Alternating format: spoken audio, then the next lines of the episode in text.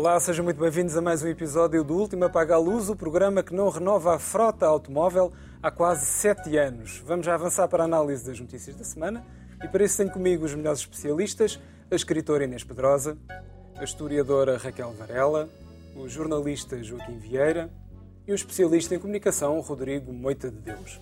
Hoje começamos em modo massa crítica com um tema que costuma ter asas, mas que entrou na agenda da semana coladinho à estrada.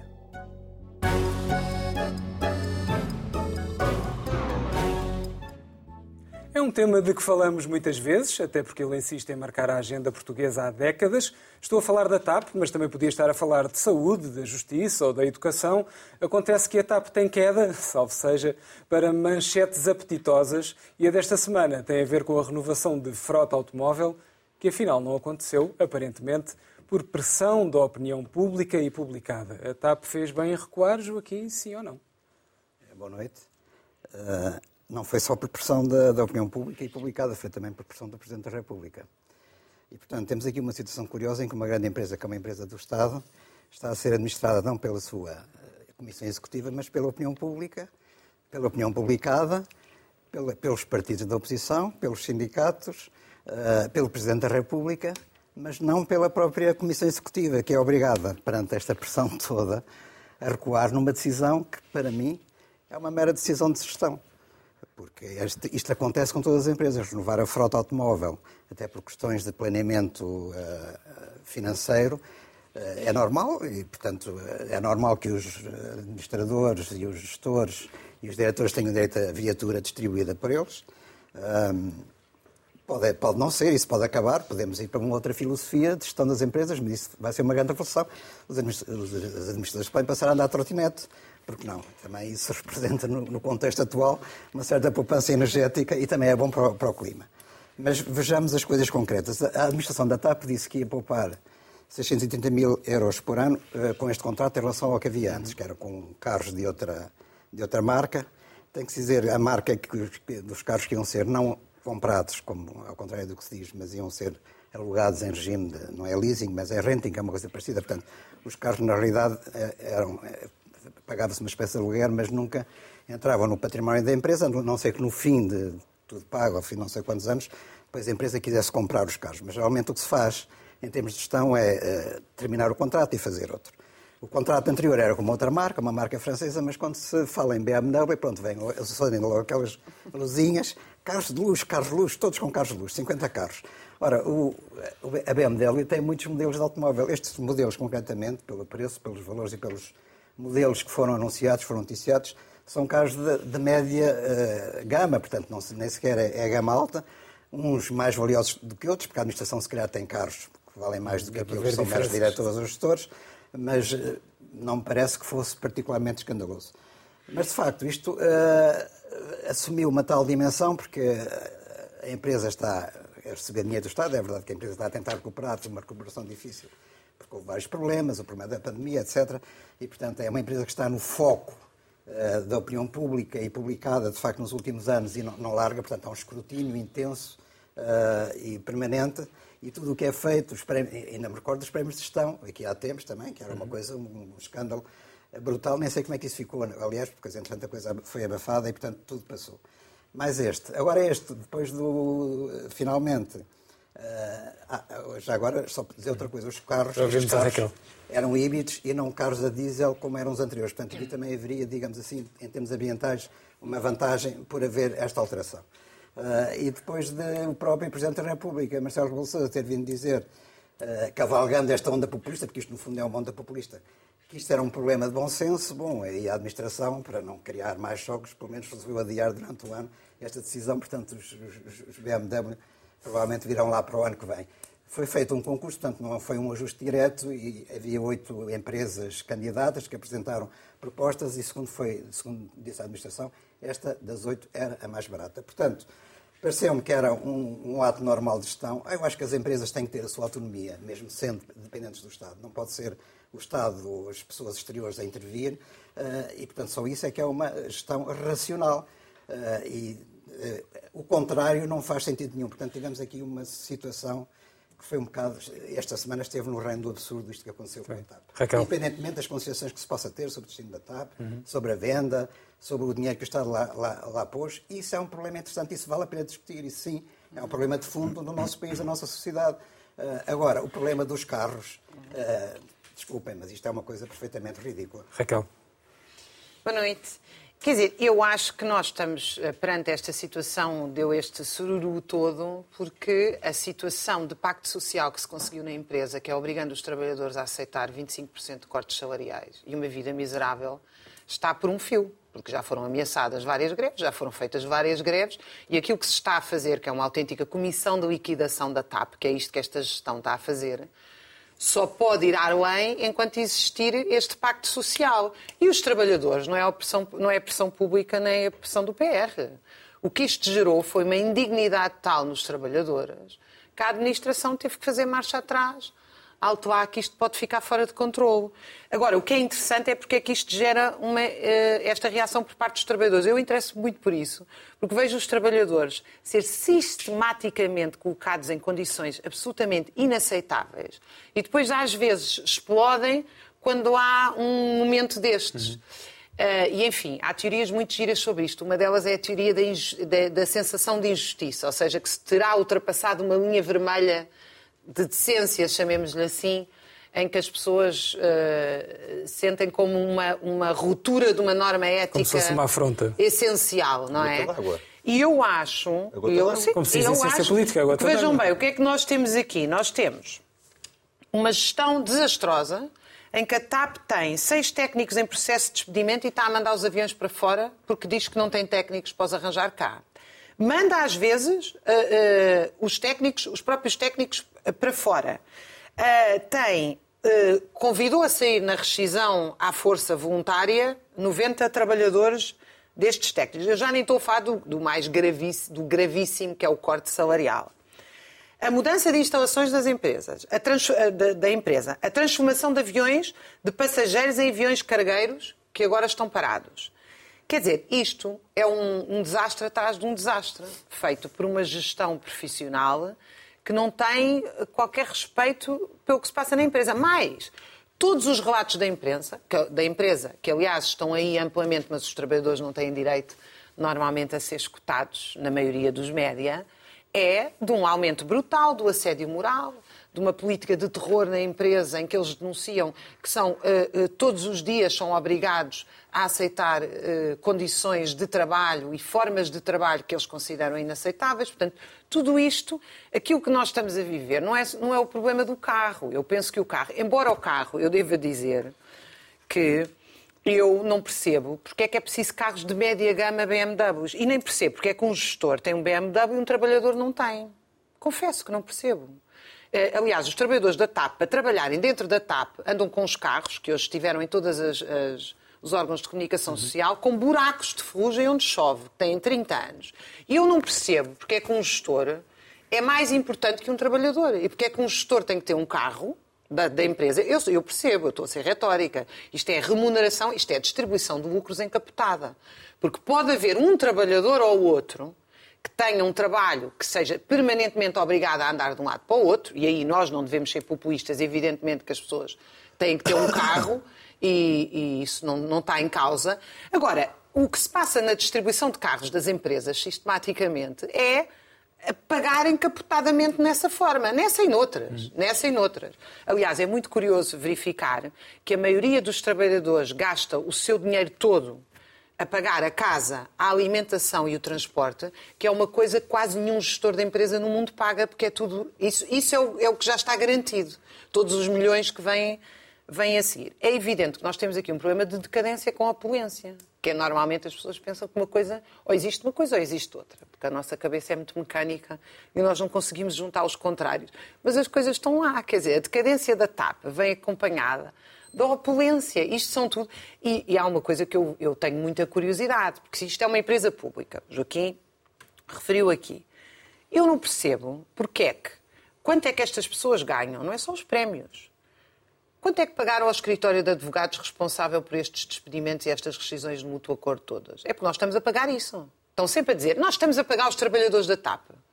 Bom, eu não importo pagar os trabalhadores da TAP, gosto de pagar os trabalhadores da TAP, porque eu acho que é preciso uma empresa pública de aviação nas condições de Portugal, etc. Enfim, é uma posição uhum. ideológica. Mas eu estou a pagar, eu, eu realmente quero saber, não é só os BMWs, é os advogados, é a assessoria de comunicação, é todas essas coisas. Porque se isto é uma empresa pública, então vamos abrir contas Muito e vamos fazer transparência a sério. Bem, vamos a Inês. Inês. Boa noite. Bom, eu, o que me espanta é que a gota d'água seja precisamente eh, os carros que eh, a, a, frota automóvel, como foi explicado pela própria administração, eh, essa renovação sai mais barata do que a manutenção, e o Joaquim já abordou isso também.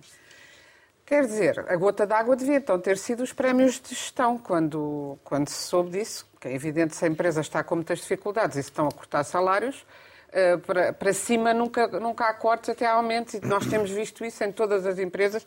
Isso é que é chocante.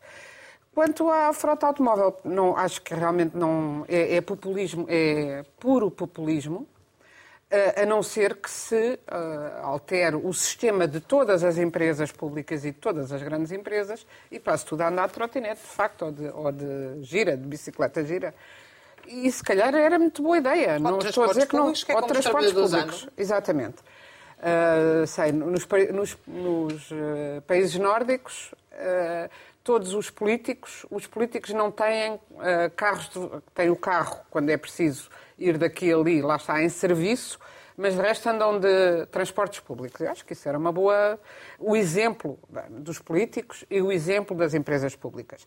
Mas o caso em si parece-me, uh, obviamente, explorado com populismo, a começar pelo Presidente da República, que, aliás, deve estar com umas saudades enormes do seu tempo de comentador, porque desde a, uh, a conversa de que precisava de saber do orçamento antes do orçamento, que eram as, as linhas gerais antes do orçamento, uh, e vem dizer isto em público.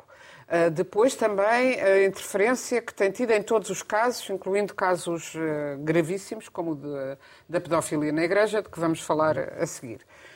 Tem sempre que comentar. Seleção Nacional Ora, de Futebol. A Seleção Nacional de Futebol e comentar os, os, a frota automóvel da TAP não tem de. Alguém lhe devia dizer, um assessor já lhe devia ter dito, Sr. Presidente não tem de comentar, porque ele já, ele já tem dito isso quando numa outra situação, por acaso raras, uh, delicadas, ou de saídas de ministros, ou uh, lembro-me que uh, quando foi a saída, que nunca mais, ou a proposta de saída de Eduardo Cabrita, perguntavam-lhe, ele dizia, não vou comentar, não. Mas agora comenta tudo, e não tem de comentar. E, portanto, contribuir para este ambiente Quanto mais se alimenta o populismo, mais ele cresce. E o populismo sabemos o que é. é, é, é tenho que tem crescido pelo mundo inteiro é, é a extrema-direita. Portanto, a TAP, o que me interessa é saber como é que se pode garantir, e isso parece não estar nada garantido, porque também soubemos há pouco, há pouco tempo que, fina, que afinal o governo que tinha nacionalizado a TAP atenciona vender de novo. Parece que a Lufthansa está interessada e a seguir a Air France estão a analisar os candidatos. E isso é que me parece muito mal e parece-me, de facto, contas públicas do dinheiro que nós, portugueses, estamos lá a investir, mas e gestão, uma gestão uh, transparente e rentável, porque com o turismo que temos, com, com a. Houve a pandemia, portanto, e eu acho que os trabalhadores também têm de perceber que com a pandemia. Uh, uma companhia de aviação para sobreviver não pode ter as condições que tinha mas tudo tem que estar de facto harmonizado e todos têm de estar no mesmo sentido. E, não me, e acho que a grande discussão é manter ou não a TAP uh, no Estado, como uh, fazê-la rentável ou pelo menos não deficitária, e isso sim interessa e não. E eu acho que toda, toda esta conversa é para uh, tornar impossível a gestão da TAP e, e torná-la privatizada outra vez. Rodrigo, um dos teus temas preferidos. Não vou falar sobre. Não vou ser populista. Eu não vou ser populista de maneira absolutamente nenhuma, só porque a TAP me trocou a minha refeição por batatas fritas e os carros deles despejam para BMWs. Não é por causa disso que eu vou ser populista. Pelo contrário, não há razão nenhuma para isso, porque o Ministro Pedro Nuno Santos esta semana fez uma declaração muito mais importante que é não havia alternativa a meter 3,700 milhões de euros na TAP. E por isso eu vou fazer uh, o favor de pedir ao nosso arquivo da RTP Memória que me auxilie neste esforço de que não existia alternativa àquilo que aconteceu a termos BMWs na administração da TAP. realização. Vamos então ver o nosso Vamos vídeo. então ver. Estes, estes momentos são muito importantes para perceber quem é que nós representamos. Todos. Eu vou dizer uma coisa. Eu cá não represento nenhum acionista privado. Defendo é o povo português. Defendo é o dinheiro do povo português.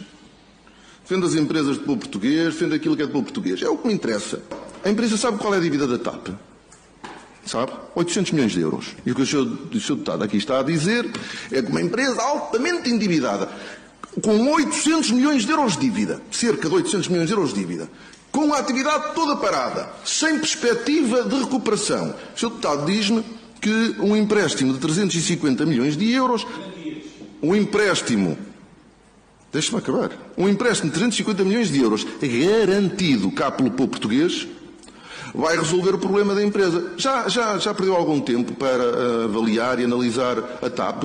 Sabe se 350 milhões de euros de dívida, a somar aos 800, vão resolver o problema da TAP? Quem é que vamos atravessar? Vamos atravessar o povo português. Tem que também dizer a verdade toda. Ai não, é o empréstimo é privado. O empréstimo é privado. E se a empresa não puder pagar, o empréstimo é de quem? Pois não, não precisa de lá ir, porque eu digo-lhe. Eu vou, eu vou dizer. Eu vou lhe dizer. É o povo português que paga. É o povo português que paga. Percebe? E se é o povo português que paga, é bom que seja o povo português a mandar. Era, era o tempo da alternativa em que, e reparem nos números, não é? Falávamos de 800 milhões de euros de dívida e 350 milhões de euros que os privados pediram para o Estado português garantir. Estamos em 3,700 milhões de euros. 10 vezes mais. Agora não há privados. Dinheiro, agora não há privados e quem manda é o povo português. Portanto, nós escolhemos o BMW e agora merecemos o BMW que temos. Mas, entretanto, saiu um relatório da OCDE em que trazia todos os países e todo o tipo de apoios que deram às suas companhias aéreas e também a aeroportos. Cá não foi necessário porque os aeroportos são privados. Eu ia pedir para porem o nosso slide no ar. Eu trouxe só três casos. O, o- primeiro caso é o da Aer Lingus, que é uma companhia aérea irlandesa, tem metade do tamanho da TAP e pediram um empréstimo ah, garantia do Estado, com garantia do Estado irlandês, de 150 milhões de euros. Nós foi 3,700 milhões de euros. Aer Lingus tem metade do tamanho e pediram 5% do dinheiro.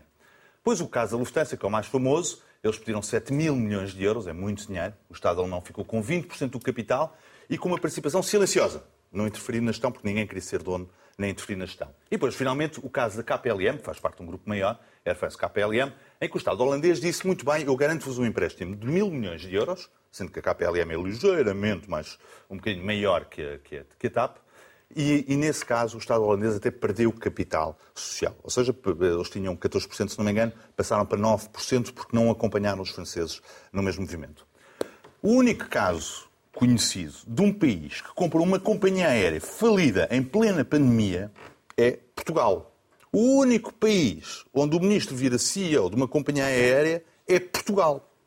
E, portanto, a ideia de que, agora, que querem fazer passar que não havia alternativas, esbarra depois no, no arquivo da RTP. Não dá para explicar. Não dá para explicar. Estamos com números... Os números eram 800 milhões, 350 milhões de euros de empréstimo. Estamos em 3.700 milhões de euros. Os BMWs é só o exemplo que se dá. É só o exemplo que se dá aos trabalhadores a quem cortaram os salários, como a Raquel bem disse, e aos portugueses que pagam, e, e aos, aos portugueses que são clientes, e aos contribuintes que pagam a brincadeira. Não vai correr bem. de falir. O quê? Estás preocupado com o Não, corte eu acabei de dos, salários? Oh, oh, Inês, eu não sei se viste, mas eu acabei de apresentar três alternativas diferentes. Três alternativas diferentes. Três modelos alternativos diferentes. Em nenhum deles o ministro virava CEO. Agora vai ser vendida. O quê? Mas não havia quem Sim, comprasse. com menos Para 3. vender é E entretanto gastaste 3,700 milhões de euros, é dinheiro que fazia falta aos contribuintes. É só aquela coisa das prioridades. Mas ainda bem que eles têm BMW. E, e só para corrigir, para é rematar. evidente que os carros, que os carros fazem falta, Raquel, estás completamente enganado, os carros fazem falta porque a TAP vai sair do edifício próprio onde está, propriedade, para ir para um edifício alugado, mas com vista Rio na Expo. E, portanto, os carros fazem falta que é para fazer o trajeto. Ficamos então por aqui. É por agora, com a TAP, com certeza. É demagogia, populismo. Aqui terminamos com um pouco de populismo, mas populismo bom, atenção, como do Presidente da República, eh, feito pelo Rodrigo, e vamos ao extra extra com o tema principal da semana.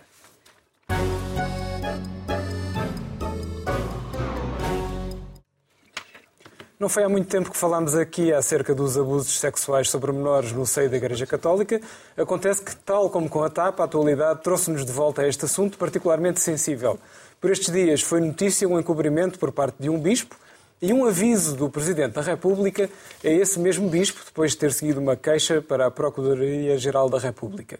Pelo meio, Soube-se do envolvimento de um Nobel da Paz nestas andanças e o coordenador da comissão que a Igreja criou para investigar os casos de abusos veio dizer que todas, vou repetir, todas as dioceses participaram casos. Posto isto, estamos a falar de exceções ou de um problema estrutural de crime e encobrimento, Inês? Obviamente de um problema estruturalíssimo e é de lembrar que há poucos anos o próprio o Bispo do Porto, que se tem multiplicado em declarações, cada uma mais tapafúrdia do que a outra, também tinha, também tinha sido contra quando se começou a falar, quer dizer, quando houve, começou a haver a investigação internacional, e em França e em outros países, ele manifestou-se mesmo contra que se criasse a comissão que, e muito bem, se tem criado para, para o levantamento, para, para já levantar a situação e depois agir e impedir que continue, como é óbvio. Uh, ele manifestou-se contra, dizendo que lá porque a imagem que ele arranjou, salvo erro, foi uh, pode haver meteoritos, uma chuva de meteoritos ou um meteorito a cair sobre o Porto, é, pode, isso pode acontecer, mas não é por causa disso, eventualmente poder acontecer, que nós vamos criar uma comissão uh, para tratar do, da eventual queda do, do meteorito o que é de uma infelicidade brutal. Portanto, o que ele queria dizer é que essas coisas acontecem lá fora, mas aqui, se acontecer, é um meteorito, é uma coisa raríssima. E, portanto, é uma atitude de uma, personalidade importante do, do poder da, da, Igreja Católica e que esta semana voltou a dizer outras coisa, uma outra coisa extraordinária, que é que o, um, o crime de, de, que não se tem de que não, não é obrigatório, não, é um não se tem de comunicar o crime de abuso sexual porque não é um crime público. Portanto, desinformação e, e também uma desvalorização. Ah, porque também ao mesmo tempo também disse que não podemos olhar para os crimes que entretanto têm vindo a ser levantados há décadas com os olhos de hoje. Ora, uh, sabemos que há a coisa do contexto histórico, mas o abuso de crianças há 50 anos não era, não, não era uma coisa uh, aceite socialmente. Nunca, quer dizer, nunca, nunca foi, é bem dizer. Quer dizer, pode ter sido ignorada. Sabemos como as, as crianças foram uh, carne para canhão, exploradas e consideradas apenas adultos uh, baratos. Era tolerado. Mas... Era tolerado. Sim, era tolerado, mas não era admissível, e muito menos numa igreja. Lá está. Muito menos numa igreja. Uh, e, portanto, uh, pois fechava-se os olhos, quer dizer, eu há 50 anos ainda me lembro, e lembro-me de se ouvir, se ouvir é, histórias. É que existe a igreja e há quantos séculos é que provavelmente existe pedofilia? Sim, eu acho que até já contei. Pronto, sim, Mas como. A pedofilia mais antiga que a igreja. Que havia senhores uh, muito bem vistos nas vilas e aldeias que tinham filhas das filhas, filhos das filhas, e isso passava e tal. Mas não é verdade Quer dizer, não era um crime público, de facto, não era um crime uh, que as pessoas fossem uh, alertadas, mas, mas isso não desculpa. É, é, porque o que ele quer dizer é, bem, agora estamos com esta moda, é como o Me Too, agora há umas modas de defesa das crianças e defesa das mulheres, mas assim, já nem sempre foi assim, e o que ele parece dizer é, esperemos que não, não seja sempre assim, não é? E, portanto, isto é uma atitude insuportável, inaceitável da parte da Igreja, e eu trazia uma recomendação de um livro, creio que já uma vez ou duas falei aqui dele, mas trago aqui para recomendar o livro de Christopher Hitchens, infelizmente já desaparecido. Deus não é grande, como a religião envenena tudo. Porque não, não trata exclusivamente do problema da pedofilia, que não é exclusivo da Igreja, como Nem sabemos. apenas da Igreja Católica. Nem também. apenas da Igreja Católica, mas mostra, faz-nos pensar que realmente o problema base disto é a Igreja Católica eh, ter estas regras uh, sexuais de repressão, frustração sexual das, das pessoas, dos seus ministros uh, extremas, como muitas outras igrejas têm. Nenhuma, de, nenhuma das igrejas conhecidas trata as mulheres como iguais aos homens, só para começar, só uma coisa muito simples. Mas porquê é que as pessoas, e sabemos a influência que a Igreja tem na política, agora as eleições do Brasil ainda agora o demonstraram e, vão, e no mundo todo continuam as igrejas, porque as pessoas preferem uh, estar num rebanho uh, frustradas, uh, oprimidas, e, mas que alguém toma a responsabilidade delas, do que assumirem a sua imensa e vertiginosa responsabilidade pelos seus atos e pelo que são, num mundo de inteira liberdade e uh, onde cada um responde eticamente pelos seus atos. Uhum. E, portanto, eu acho que é uma reflexão mais profunda que temos de fazer, porque, como neste livro se prova, todas as guerras do mundo nasceram por causa das chamadas religiões. Isto não tem nada a ver com a fé. É a religião enquanto instituição organizada, instituição uh, de fábrica de pensamentos únicos e fábrica de ocultação e fábrica de, de, de, de diversos tipos de repressão, sobretudo por aqueles que menos voz têm, que são as crianças. Rodrigo. Certamente para celebrar o 5 de outubro a Inês soltou o Mata Frades cá nela, não é? Uma coisa de... É verdade. É, é, Eu acabei de dizer que não tem a ver com a fé, mas as religiões organizadas. Certo, é uma, pronto, é uma, coisa Sim, sim, exatamente, como é o Afonso Costa dizia. Exatamente, como o Afonso Costa dizia. Eu, por acaso, tenho a ideia que isso é contribuir, ah, que é contribuir para o vício de forma que existe. Atenção, em primeiro lugar, ah, é, é preciso rapidamente dar um assessor de imprensa à Igreja. Aquilo está, é um desastre completo. Não, não, não tem objetivamente quer dizer, não há discurso possível. Uh, tudo aquilo é altamente censurável. Uh, agora, a sociedade portuguesa e a própria Igreja têm um vício de forma uh, que parece que não sai, que é confundir aquilo que é a investigação a um sacerdote potencialmente pedófilo com um ataque à instituição. Coisa que comentários deste género só ajudam. Porque pedofilia é crime, ponto independentemente de ter sido um sacerdote a cometê-lo, ou um professor ou um treinador de futebol. Claro. Ponto. Ponto. E, portanto, aquilo não é um problema da instituição Mas per si. Não é então cultura é, de encobrimento. Não, é, não se pode é, é uma disso. questão de, auto, de, de autoproteção. E, e, de facto, é preciso dar à justiça aquilo que é da justiça. E a Igreja não tem nada a ver com, com, as investigações que são feitas, nem, nem pode ter nada a ver. Reparem, ainda esta semana nós ouvimos aquela coisa extraordinária do, do próprio Presidente da Conferência Episcopal dizer não, eu investiguei. Não, o senhor não tem que investigar.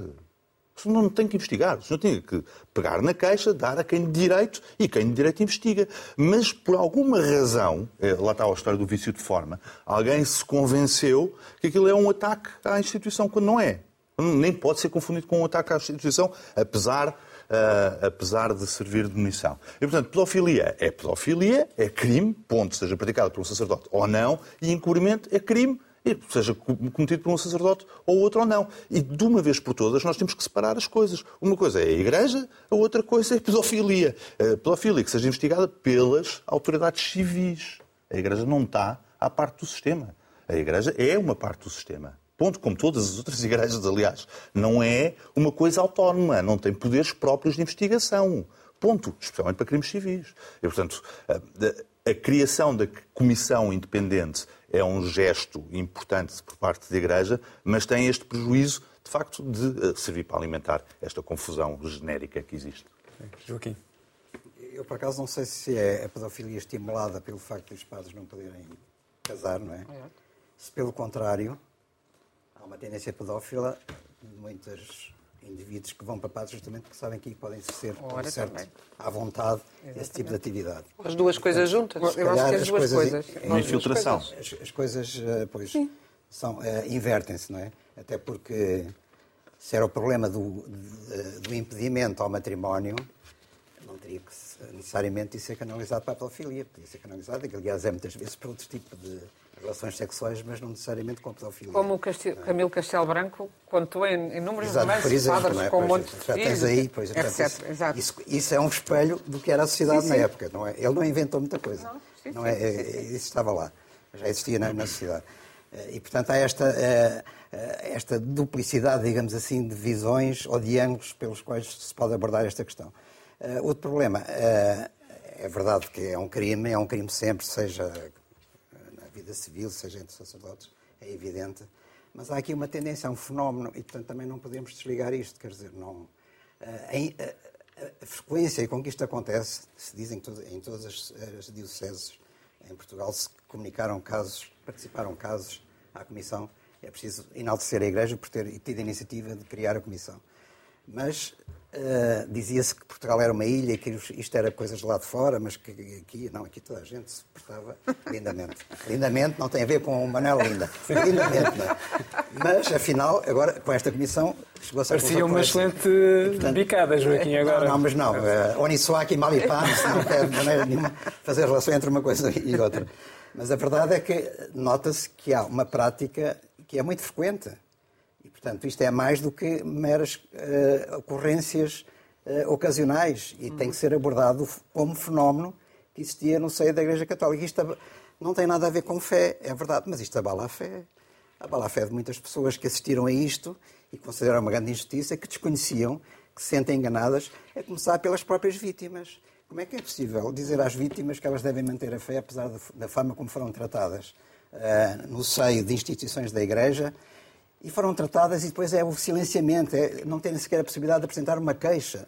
Uh, portanto, estava todo o mundo contra elas, praticamente. Isto aconteceu com milhares, milhares, milhares, milhares de vezes. É uma coisa realmente verdadeiramente impressionante e nós não temos ainda, acho eu, a verdadeira dimensão disto. Agora, também aqui, uh, como no caso do Me e já discutimos aqui o Me aliás, também já discutimos aqui esta questão da pedofilia na Igreja, e portanto já, isto já uh, sabe um bocado arquentado, mas também aqui há, há muita tendência para o, para o, populismo. Já falamos do populismo da TAP, agora aqui também do populismo.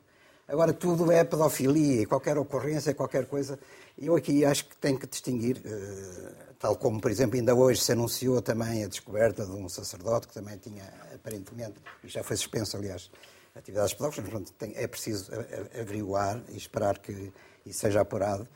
Mas aquilo que está a acontecer com a, o bispo, que é o presidente da Conferência Episcopal, já foi aqui referido, José Ornelas. Uhum. Uh, eu acho que isto também já estamos aqui a entrar numa onda uh, completamente avassaladora e injusta. Quer dizer, uh, para já, tanto quanto eu sei, ele comunicou, eh, quando apareceu a queixa, é preciso ver se a queixa tem fundamento. Aliás, todas as queixas é preciso averiguar se tem fundamento. E essa queixa já passou pela justiça moçambicana, pela portuguesa, pelo Vaticano, pela italiana, e até agora foi sempre considerada inconsequente. Uh, e também não é verdade que ele, se tenha, que ele tenha protegido, encoberto, não há indícios disso, pelo que eu tenho lido. E, portanto, está-se provavelmente aqui a cometer um ato de injustiça. Aliás, José Ornel tem vindo a público, tem dado a cara e tem falado tudo o que tem, o que tem feito acerca deste assunto. Uh, e, portanto, é preciso não embarcar também nesta onda de deitar o, o menino fora com água de banho, vai tudo por aí fora e, portanto, arrasar por completo. E, portanto, é preciso distinguir onde é que há e onde é que não há. E o encobrimento é uma coisa, a pedofilia é outra. E eu tenho dúvidas, tenho muitas dúvidas sobre estas acusações, esta vaga que tem crescido à volta de José Ornelas que inclui o próprio Presidente da República mais uma vez. Uhum. Uh, e aqui também uh, Marcelo Rebelo Sousa está, fica muito mal, porque ele comunicou José Ornelas estava a ser alvo de uma investigação da Procuradoria-Geral da República. Não tinha que o fazer porque está a violar o segredo de justiça. Uhum. E, e, o Presidente da República é o mais alto magistrado da nação, portanto, ele, ele foi apanhado aqui em contramão. Depois vem dizer, explicar-se, não, ele já tinha sabido pela comunicação social. Não é esta a versão que José Ornelas apresenta. E, portanto, também aqui estamos mal. Não disse que estava a ser investigado. Em relação, disse que tinha reencaminhado a denúncia para a Procuradoria-Geral. Seja o que for, mas não tinha que, que, provavelmente, que o comunicar a ele. E, portanto, também acho que está aqui apanhado, mais uma vez, em, ou neste caso, sobretudo, em contramão. E pronto, é o que eu tenho a dizer bem, sobre isto. É preciso cuidado com o que há. Sobre esta eu tenho matéria. uma ideia sobre isto, gostava de explicar com calma e não sei se vou conseguir explicar, eh, é uma coisa complexa.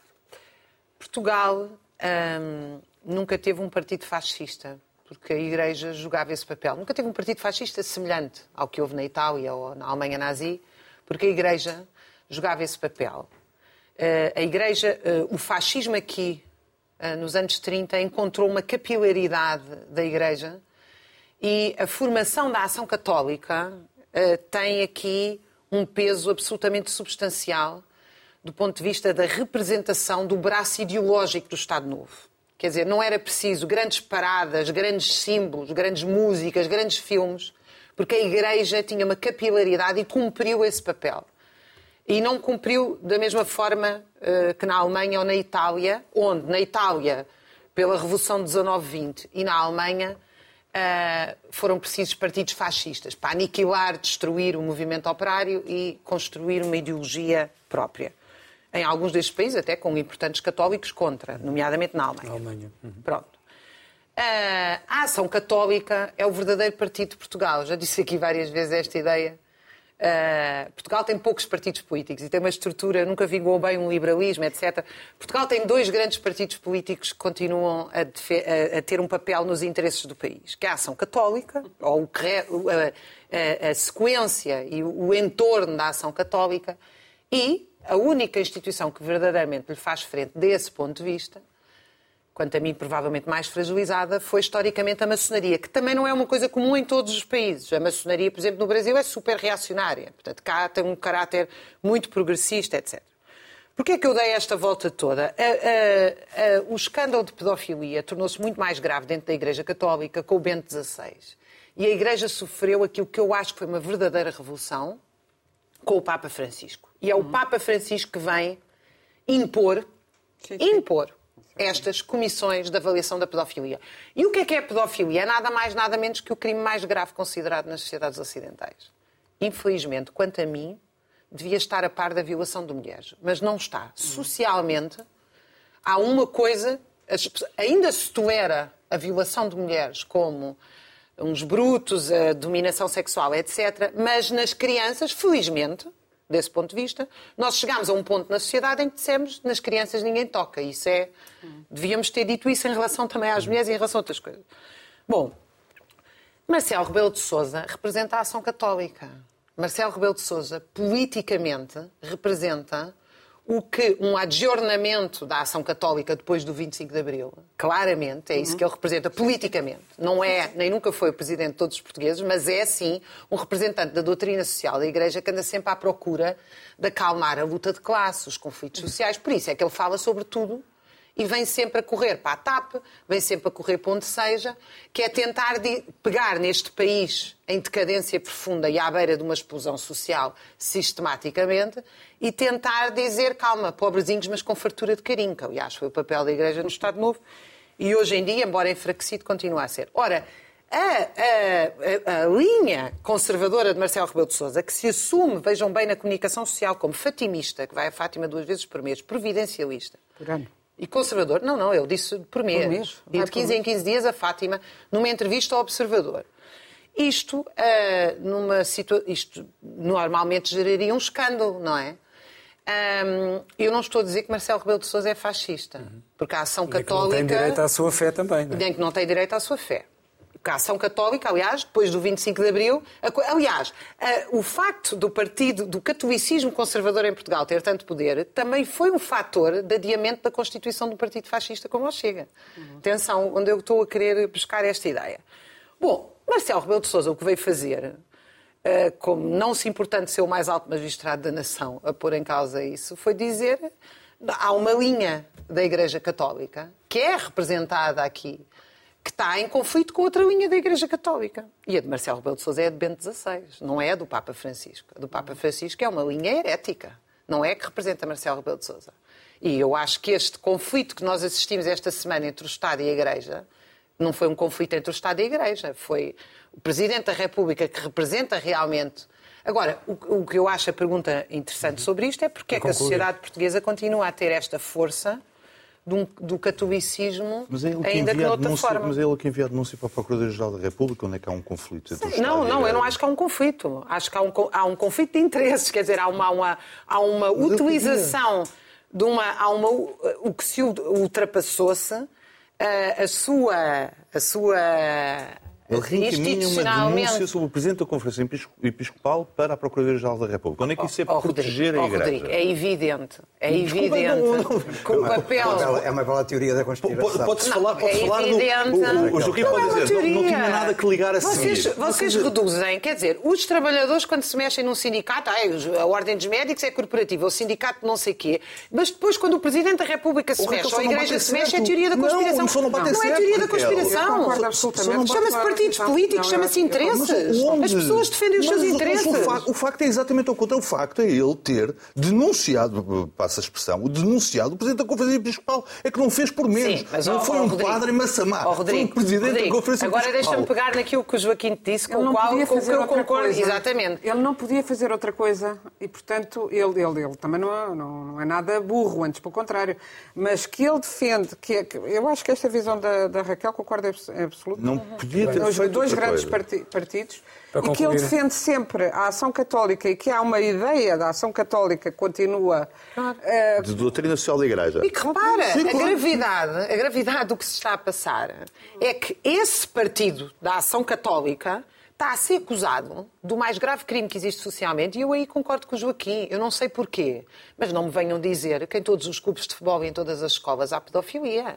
E em todas as dioceses há pedofilia. Não há qualquer coisa dentro da igreja que eu pessoalmente penso que essas hipóteses são boas hipóteses, mas não sei se são todas essas. Eu já li teorias sociológicas que apontam para uma eh, a- a justamente a repressão da sexualidade, uma uma eh, uma homossexualidade conservadora reprimida. exatamente. Pois. Não é a homossexualidade, atenção, porque não, é, não há nenhuma ligação entre a homossexualidade e a pedofilia. Claro. Não, é, não é isto que eu estou a dizer. Estou a falar da repressão conservadora. É completamente diferente. Seja o que for, a verdade é que não Até porque faz do professor Há pedofilia heterossexual. Exatamente, Muita exatamente. pedofilia Não, não, não. heterossexual, O que eu estou a dizer é, A, a- a repressão. Portanto, e muitas vezes, aliás, essa teoria até aponta para as classes trabalhadoras. Portanto, eu não estou aqui a defender, estou a dizer, as pessoas, eh, muitos setores que nascem dentro de classes trabalhadoras pobres, onde a homossexualidade é altamente reprimida. A sexualidade em geral, mas a homossexualidade muito mais, é nas classes trabalhadoras, infelizmente. Infelizmente é assim. E, portanto, eu não sei se é isso. Eh, eu sei que ah, nós assistimos na Igreja Católica a uma coisa. Tu deste aqui o exemplo do professor, do treinador de futebol. Eu não. Rodrigo, não é verdade isso, porque nós não temos as escolas todas a dizer que há pedófilos Oh, nas oh, escolas. Raquel, eu não, eu não ouço falar de casos de monges budistas, que eu conheço alguém mais reprimido sexualmente. Não- e- e- Então- mas olha, sabes uma coisa? Não vamos sabes uma derivar. coisa muito engraçada?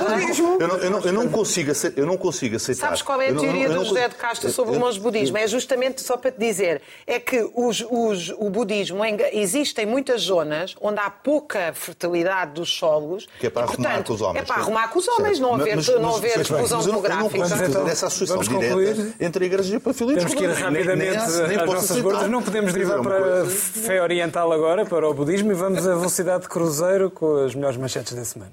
O budismo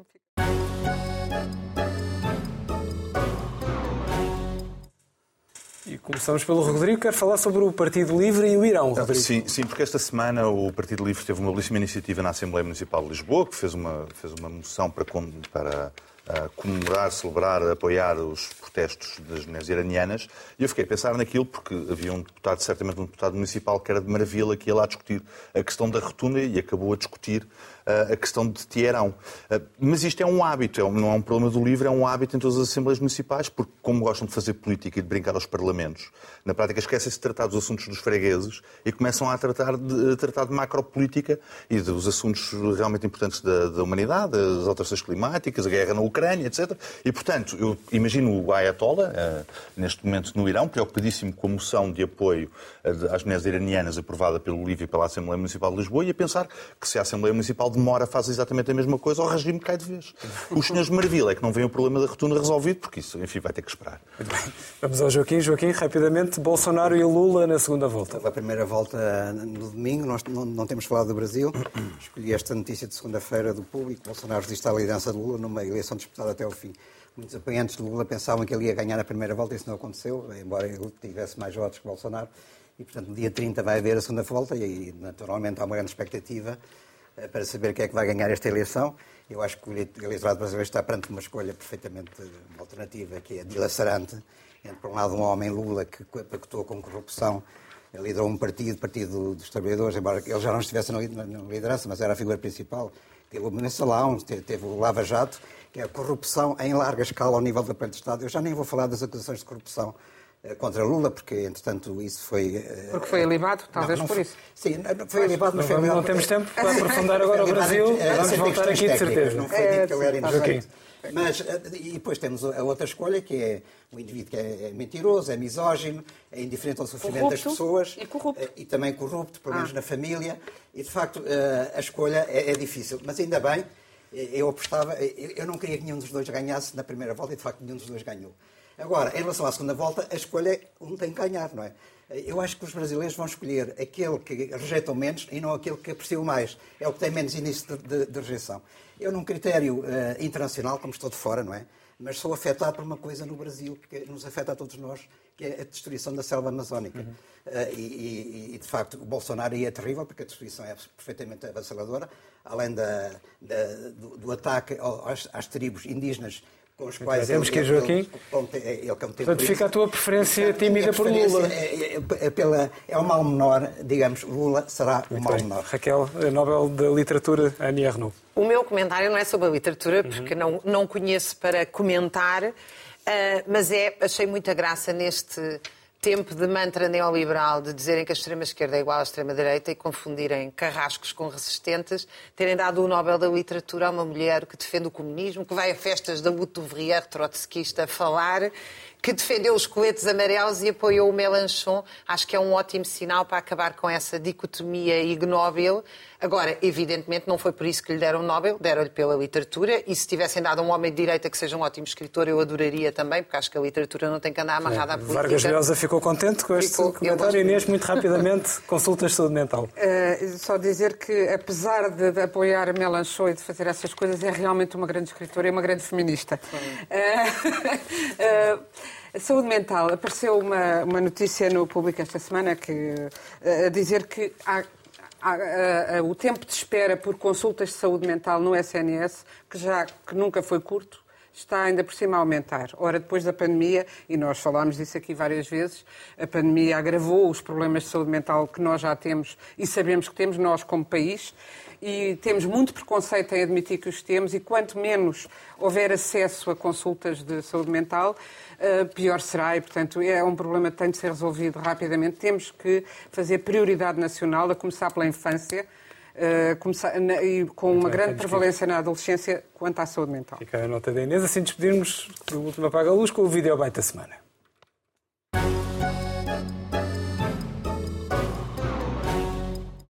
Alemanha, houve casos no coro Regensburg no início dos anos 60. Agora, até o irmão do Papa, Monsenhor Georg Ratzinger, que dirigiu o mesmo coro anos depois, teve de negar qualquer crime.